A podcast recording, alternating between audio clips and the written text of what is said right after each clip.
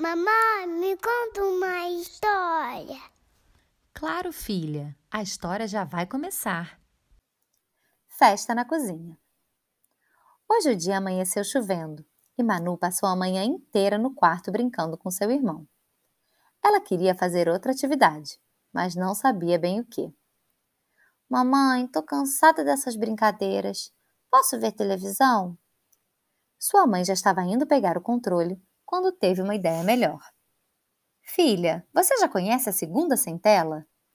É um dia da semana que escolhemos para não vermos nada na TV, nem no tablet e nem no celular. Hoje a gente vai ficar longe das telas, mas vamos pensar em outra coisa mais divertida para fazermos juntas. Que tal? Ah, mãe, não sei. Eu queria tanto ver uma coisinha. Já sei, filha. Que tal irmos para a cozinha juntas preparar alguma coisa bem gostosa? Oba! Ótima ideia! As duas foram até a cozinha e começaram a explorar tudo. Primeiro abriram o armário de panelas e olharam todos os tamanhos e formatos diferentes que tinham ali. Desde a frigideira, que é mais baixinha, até a panela de pressão, que é grande e tem uma tampa engraçada perceberam que tem vários tipos de formas, desde as que são usadas para fazer bolo até as de pizza. E as colheres? Tem um verdadeiro mundo de tantas opções, de madeira, de metal, de silicone, grandes ou pequenas, longas ou curtas. Manu começou a prestar atenção no cheiro de todas as plantinhas usadas para temperar as comidas. A hortelã tem um cheiro bastante refrescante e por isso é muito usada em sucos. Já o alecrim e o manjericão são mais usados em pratos salgados e fazem toda a diferença. Ao abrir a geladeira, Manu analisou tudo que tinha lá dentro: frutas, ovos, leite, carnes, verduras e legumes.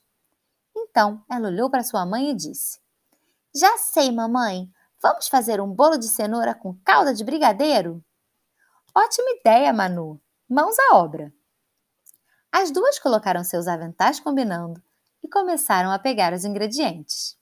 Foi um tal de farinha para cá, fermento para lá e a mistura do bolo foi ficando cada vez mais rica.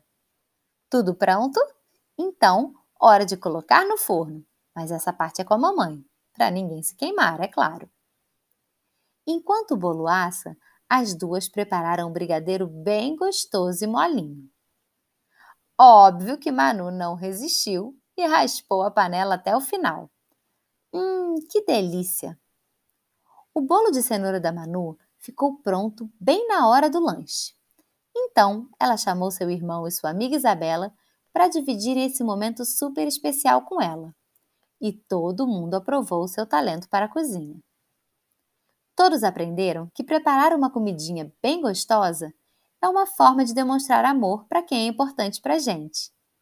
E quando se tem amor, a receita é sempre um sucesso. Se você gostou, curte e compartilha.